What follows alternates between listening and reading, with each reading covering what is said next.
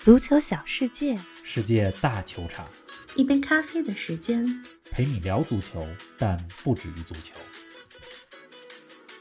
短短六天时间，世界足坛有史以来的最重要转会发生了。上周四，巴萨官宣梅西离队；周日，梅西在发布会上潸然泪下；周二，梅西空降巴黎。梅西加盟巴黎圣日耳曼之后，大巴黎将拥有无与伦比的豪华阵容，堪称宇宙队。下赛季欧冠冠军稳了吗？梅西、内马尔、姆巴佩前场三叉戟是否能够共荣？梅西的新篇章，大巴黎的欧冠前景，波切蒂诺的排兵布阵，法甲和西甲联赛的前景，更多精彩内容尽在本期足球咖啡馆。听众朋友们，大家好，欢迎来到新一期的节目。冯老师你好，林子豪，听众朋友们大家好。前几天啊，我一直在路上去了趟洛杉矶。下飞机的时候，打开手机看到的第一条信息是巴萨官宣梅西离队。回程的时候，嗯，也是下飞机打开手机看到的信息是 梅西已经落地巴黎了。瞬息万变，嗯，穿着印有巴黎的 T 恤衫，打开窗户和大巴黎的球迷们打招呼。是的，这个啊是咱们节目开播以来第一次连续两期说同一个话题，同一个人物，因为他就是特殊的一个。因为他就是球王梅西，独一无二。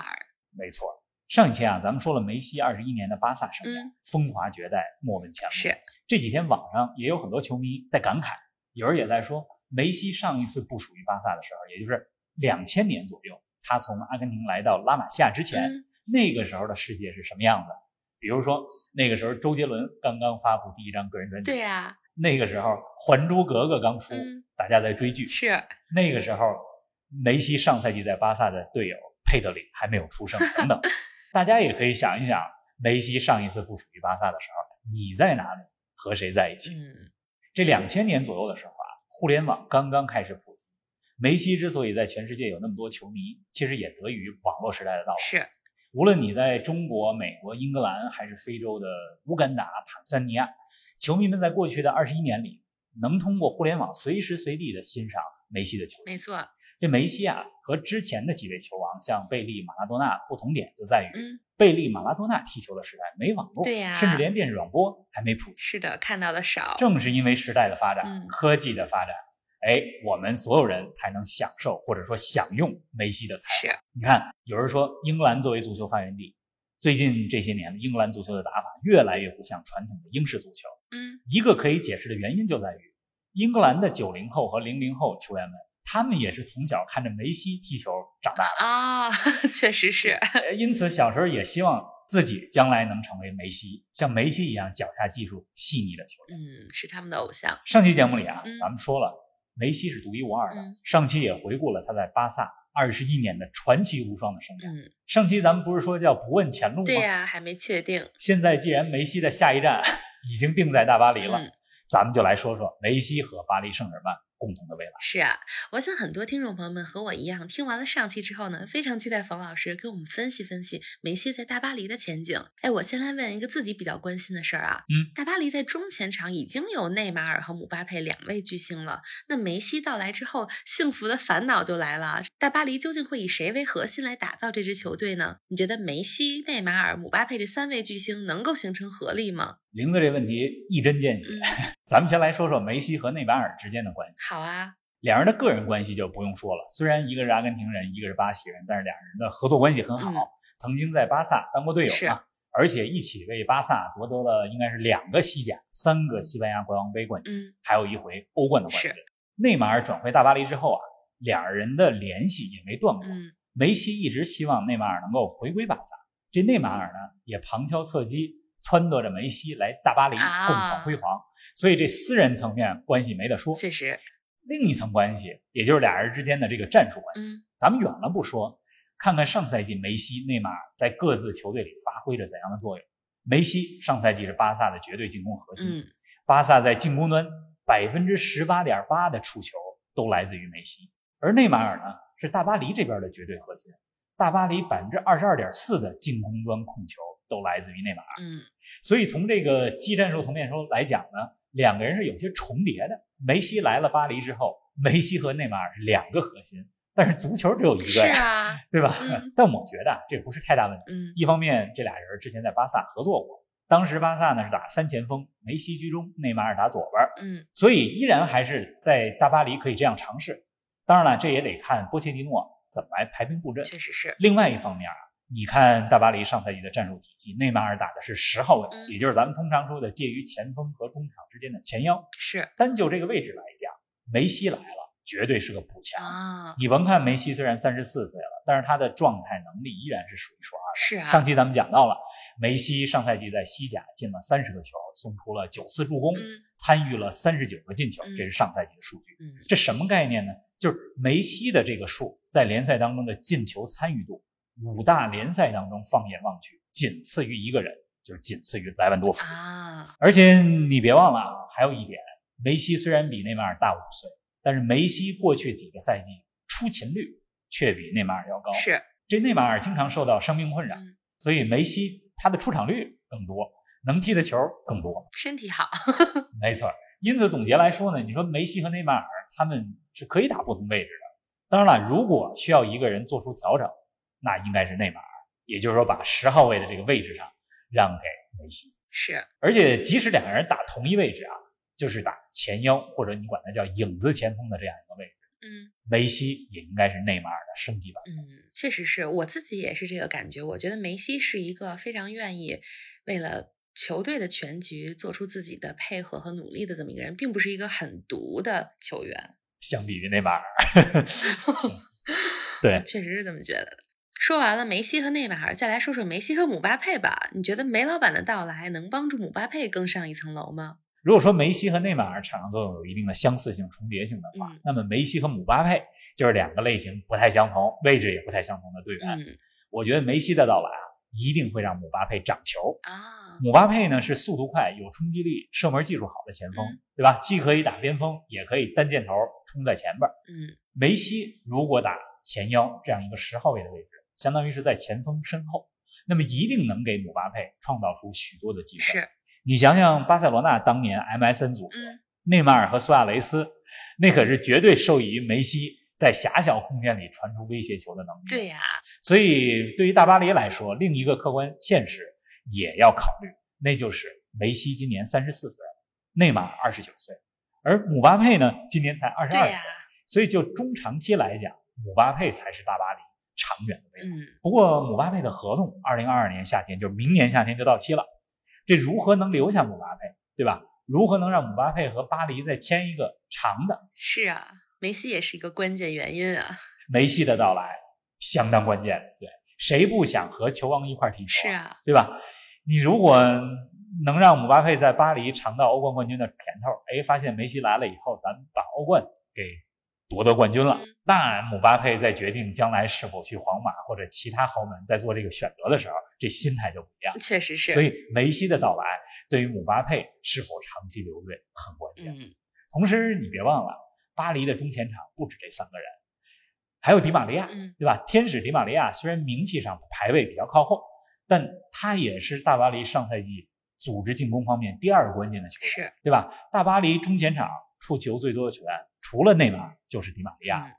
你看上赛季欧冠四分之一决赛打拜仁，半决赛打曼城，迪玛利亚在关键战中的表现是异常出色的。另外啊，这大巴黎的锋线上还有伊卡尔迪，对吧？还有在欧洲杯上表现不错的西班牙国脚萨拉比亚，可以说是可用之人太多了。是的，人才太多了。所以说，梅西、内马尔、姆巴佩是有办法共荣的，而且都是相互需要的。那怎么能够一加一加一大于三呢？就得看主教练波切蒂诺的。战术安排了。是啊，您正在收听的是足球咖啡馆，一杯咖啡的时间陪你聊足球，但不止于足球。欢迎您在各大音频平台关注我们的节目，同时欢迎关注冯老师的足球评论公众号“逢球必侃”，让我们一起聊球、砍球、追球。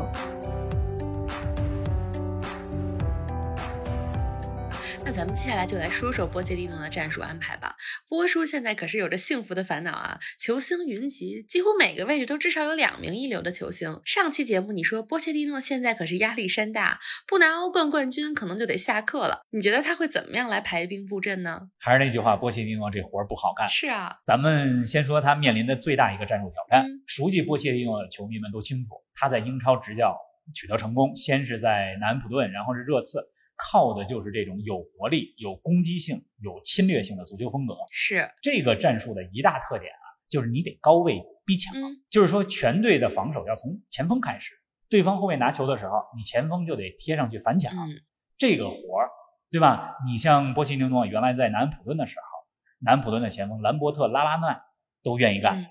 波西多在热刺的时候，孙兴民也愿意干这活。是的，但是你现在到了大巴黎，内马尔、梅西这样的超级巨星，他愿意去把体力消耗在前场防守上吗？嗯，对吧？所以咱们看看波西蒂诺新赛季怎么解决这个问题。是啊，从阵型上来说呢，大巴黎最有可能是两个阵型。哪两个呢？一个是四三三，梅西、内马尔、姆巴佩前场三叉戟，梅西居中打的假九号位，内马尔居左，姆巴佩居右。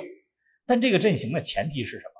就是内马尔得接受梅西成为了新的组织核心，对呀，梅西居中。同时啊，如果你把这三个人放在前面，中场人员的防守能力就得强一些。比如说你派上后腰格耶，以及把技术非常出众、出球能力非常强、攻守兼备的巴雷德斯，或者翻译成帕雷德斯给他派上来啊，这样，这是有可能的一个阵型，四三三。那另一个可能呢？另外一波切蒂诺啊，我觉得他有可能排出四二三幺，就是前边四个人。姆巴佩单箭头顶在锋线上，在他身后呢，内马尔居中，梅西在右边，迪玛利亚在左边。而且这个阵型啊，在进攻当中可以换成三二五啊，因为巴黎新来的右边后卫阿什拉夫哈基米助攻上来，就相当于一个边锋了。你看法甲的第一场已经打完了，阿什拉夫打进了一个非常漂亮的进球，助攻能力大家都是有目共睹的。这法甲第一轮里边啊，波切蒂诺排出了一个四四二。它既不是四三三，也不是四二三幺，赛季才刚刚开始，具体怎么布阵，咱们还要等新加盟的这些球员，比如说像梅西、拉莫斯都恢复到能出场的状态了，再观察观察。总之啊，大巴黎大牌球星太多，手握这么多好牌，对吧？也不用一下子都给出了，慢慢来。一个赛季很漫长，某些位置上轮换一下，而且大巴黎的轮换空间是很大。越听你说，越觉得大巴黎现在的阵容配置已经不能用豪华二字来形容了，简直就是宇宙队的水准。那最关键的问题来了，下赛季欧冠能行吗？应该说啊，大巴黎有着夺得欧冠冠军的几乎所有条件。第一，你要夺欧冠冠军，你得有阵容厚实。赛季这么漫长，强队都是三线作战，赛季当中遇到了伤病，得有人能顶上来。你看大巴黎的阵容厚度，咱们不用说，对吧？刚才也说了，每个位置上都有多个人选。您是否可以想象，像迪玛利亚、维拉蒂这样的球员都可能坐在替补席上？是啊。第二，你要夺欧冠冠军，你得有欧冠经验。这欧冠呢，不是一般的赛事。有的时候咱们总说强队底蕴，强队底蕴是一个很抽象的概念。如果你把它具体化，指的就是这队伍当中，你得有在大赛当中，尤其是在淘汰赛当中有经验的球员和教练。你看这个大巴黎阵容当中，梅西、拉莫斯、纳瓦斯、内马尔、迪玛利亚、维纳尔杜姆，就这几个人加起来获得的欧冠冠军数十四个。对呀，主教练波切蒂诺虽然没夺得过欧冠冠军，但带热刺进过一次决赛，当年是输给了利物浦。是，这球不是白输的，对吧？也有经验。而且大巴黎过去两年欧冠一次进决赛，一次进半决赛。也算欧冠经验丰富了，所以从经验这一点上来讲，我觉得也是没有问题。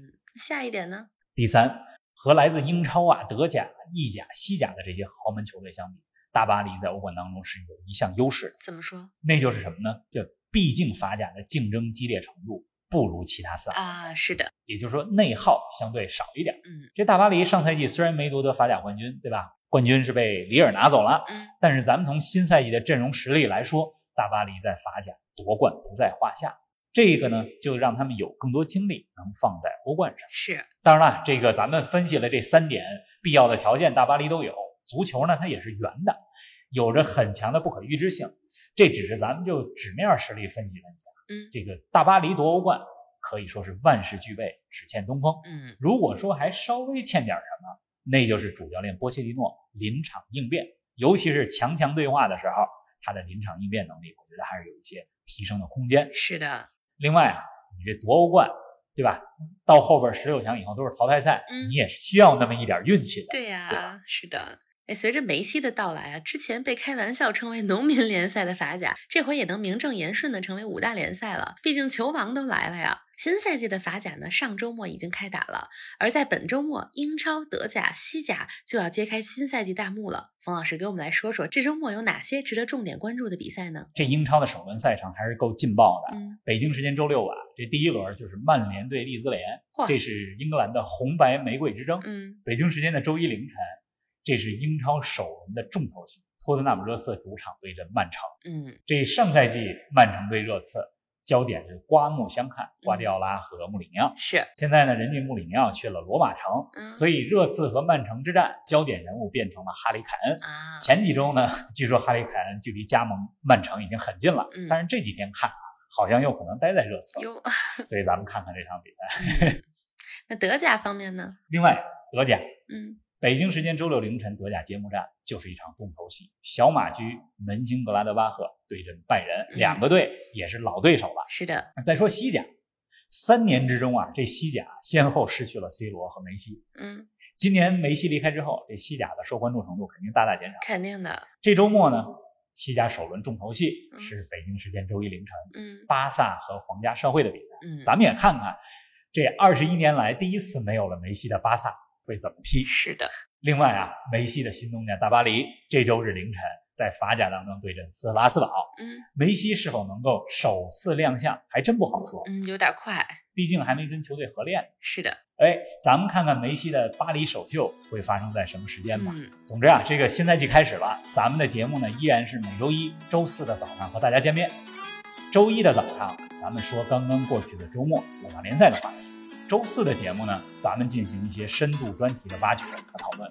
同时啊，这个等欧冠开始以后，周四的节目也会是欧冠特辑。是的，新的赛季，希望大家和我们足球咖啡馆一块儿开启新赛季的征程。没错，咱们一起期待一下梅西在大巴黎的前景。下期节目不见不散，不见不散。